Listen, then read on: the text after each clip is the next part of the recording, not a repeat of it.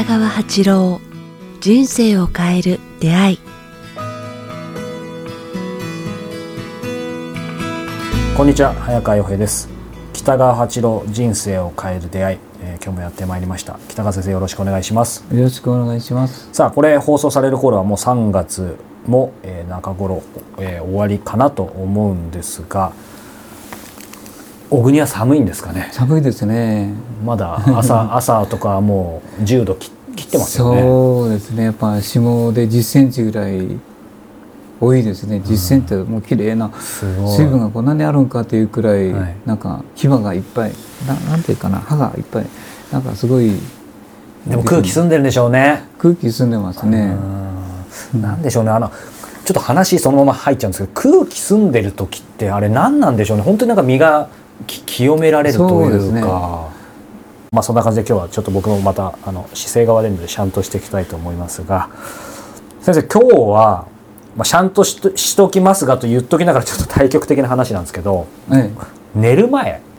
先生寝る前の過ごし方ってそっちの方なんですね。うんなんかいろんなことがありそうですけど、まあ実際そのなんだろう実際的に安眠のために先生が何か心がけてるまあそのなんだろうなどんな布団使ってるかとか枕使ってるかなんていうことも聞きたい方もいらっしゃるでし、ええいっぱいありますよね。安眠っていうのはどどっちも同じなんだけど私もなんかあんまり安眠できるタイプじゃないんですよね。本当なんか居眠りばっかりするタイプで、あ居ねでも居眠りも細かくとっててもちゃんと寝てれば元気な人いますよね。うん、なんかそれでいいっていう話を聞いて、僕はちょっと安心したんですけどね、うん。こう本当あの眠りは浅い方なんですよね。はあそうなんですね。夢をよく見るしで夜中おしっくもう、はい。ね年齢が年齢でお腹がおしっく行くと睡眠時間がこうね途切れるって言いますかね。そっからまた寝れなくなっちゃうんですか？そその後まあ寝れるは寝れるんだです寝れます、はい。まあ、人によっては寝れない方がいらっしゃるでしょうから、その安眠の話になるんですけど、うん早川君がやってねやってることが一番いいみたいですよ。例の運動するって言いますかああ、はい。そうですね。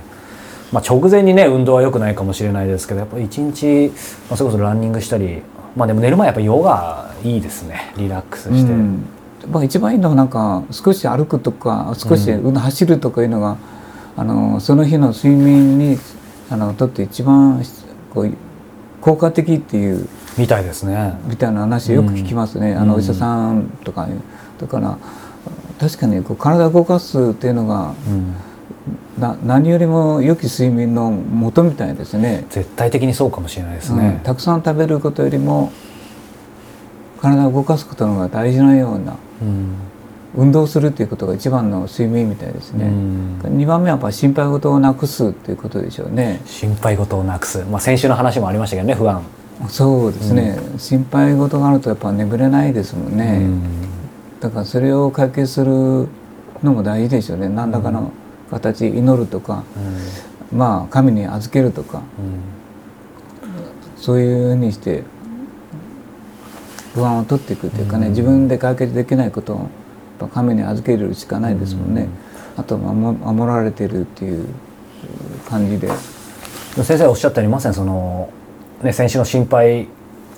事がまあ浮かんだ時それをまあ罰をして、うん。えー反対のいいイメージをっていう話もありましたけどなんかそこともつながると思うんですけどやっぱり寝る前にうん何をイメージするかとか、やっぱり祈祈るね良き一日を感謝して祈ることとそれからあ良き明日を期待するって言いますかね、うん。まあそんなふうにまた明日もいい日にしようと思うことがい大事でしょうね、うん。嫌なことあっても消えていくみたいな感じで、うん。なんかその辺がすごくそれを思うとあの心の力ってすごくてその方向に行ってしまうんですよね。人生が動くというかね物事が。需要がこうとても動かないようなことが動いていくっていうことが事実はあるからですね。そしてその自分がイメージしてることとか自分が心の中でも言ったことって自分が聞いちゃってるわけですもんね。だから想念がこう現象を動かすっていうのはあると思いますね経験上。うんだからカメラで預けて守られてるそして良き方向に向かうっていうことをこう一度それに丸してやってそれで寝寝ていくっていうかね、心配事があるとやっぱ眠れないと思うんですよね。うん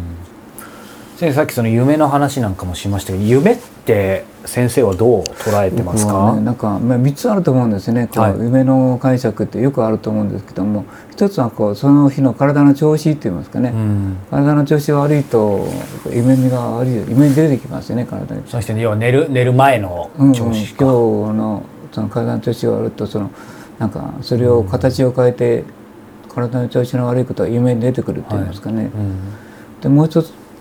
なんかそのその日起きたことをこう夢で見てしまうっていうか繰り返すっていうかね不安とかはい。いいこととか、うん、うん、3つ目は、三つ目はこう未来を見てしまうっていうのがあるんですね。あだからそれは夢ノートをつけなさいっていうけどまあ私もつけようと思ってやってみてちょっとまた最近サボってしまってはいますけれども、ー夢ノートをつける、うん、夢にでで出てきたことをこう記していくとなんかそれが実あの予来予知夢予知って言いますかね、うん。未来を予知していることがあるっていうことがありますね。うん。逆にまあさっきの話で未来だけじゃなくて、えーその日のこととか自分が何を心配してるかとかもやっぱ見見ちゃう時あるっておっしゃったと思うんでそれをやっぱ書書くことって書くことでなんか思い出して修正できるうん。ことがあるって言いますかね。うん。可視化する見える化するって大事かもしれないですねそしてすぐ書かないと忘れちゃいますもんね。そうだ。夢っていうのはすぐ書かないと忘れるからですね。うんうんうんそうかでもなんか、まあ、今日結構深いテーマですけどなんか、ね、寝るって何なんですかね？ちょっと抽象的ですけど、ね人間にとって。抽象的ってやっぱ人間にとってとすごい必要なことでその時間になんか人生を調節する作用みたいですね、うん。の脳脳体を休めるだけならあんなに寝なくていいと思うんですよね。だからなんかその人の人生を宇宙であ宇宙に魂を飛ばして調節してるって言いますかね、はいそういう時間だとも言えると思うんですよね。うんだからこうあの寝てる間に魂をが飛んでいってでその本来の魂が宇宙とつながって調節してまた戻ってくる時間うんみたいな部分もあるみたいですね。特に何でしょう、まあ、人生ねいろいろ自由が利かないとはいえ寝てる時ほど一番、まあ、コントロール効かないというかねそうね無意識の時間ないですもんね。不思議ですよね寝るっていうのはね、本全く当ですよね。なんかいきなりどんな人も寝てしまうっていうのが あんなに動いててパターンと寝て8時間も7時間も8時間も寝てそうですよ。ね、動かしても起きないっていうのはそんなに肉体が本当に必要としていることなのかなと思うけれども人生の、まあ、8時間と考えたら3分の1は寝てるってことですからね。なんか不思議ですよね。こううんとということはなんか何か調節するために与えられた時間だと思うんですよね。うんまあ、だからこそね大事だと思うんですけどまあじゃあかといってなもちろん睡眠不足や睡眠足りてる方がいいと思うんですけど、まあ、これ聞いてる方もねいろいろお仕事されたりいろんなことがあって、まあ、なかなか8時間とか取るのって現実的には難しいかもしれないんですけどなんかそういう方に向けて先生睡眠でなんかこういうことを大事にした方がいいっていうことはありますか？ありますねやっぱ。やっぱ深い眠りと浅い眠りっていうのがあると思うんですけどね。でも人によってはこうあの夢を見ないっていう人が多いと思うんですね、でもやっぱ僕夢見てしまうタイプだから夢見ない人の話を聞いて夢を見ないような眠りっていうのをこうやっぱ身につける必要があるかなと思いますね。でも先生おっしゃったように、まあ、自分で考えてやっぱり体を相当動かしたりしてる時の方がやっぱ一度それをやる必要があるかなと思いますね。不安と恐れ、まあ前も言ったと思うんですけど、不安不安と恐れは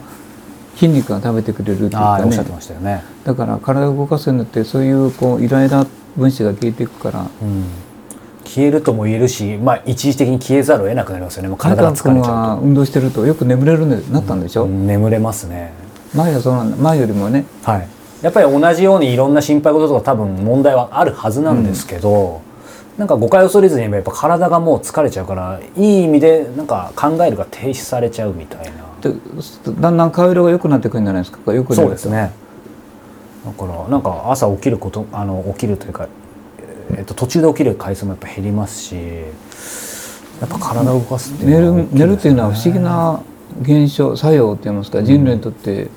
不思議ななんか作用といいますかね現象といいますか。先生寝る方角とかそういうのはあんまり気にしないですか？北枕がいい悪いとかい北ろいろありますよね。がいいみたいですね。でこうなかなかここほ形ここの鎌倉の場所はちょっとかまあの方角がなかなかか家の形とそれが整ってないので、北枕にはできてないんですけどもまあ私はみんなには北枕で寝るようには言いますけどね。うん。自分が取れてなくて申し訳ないんですけども。やっぱり違うんですかね。違ううんみたいですね、ううん。んいいっていう人もいるしなんか想念が渦巻いて眠れないとかいう人もいますけれども、それしばらくするとな慣れてくると北枕の予知能力とかね直感力が高まるっていうのは、それは事実のようで、なるほど。うん、試してみてもいいかもしれないですね。まあ、いずれにしようあれですね。やっぱりその不安とかあんまりそういうことを、まあ、なくせればベストですけどなくせないにしても先週の放送であったようにイメージを変えてみたり、えー体を動かしてみたりとか、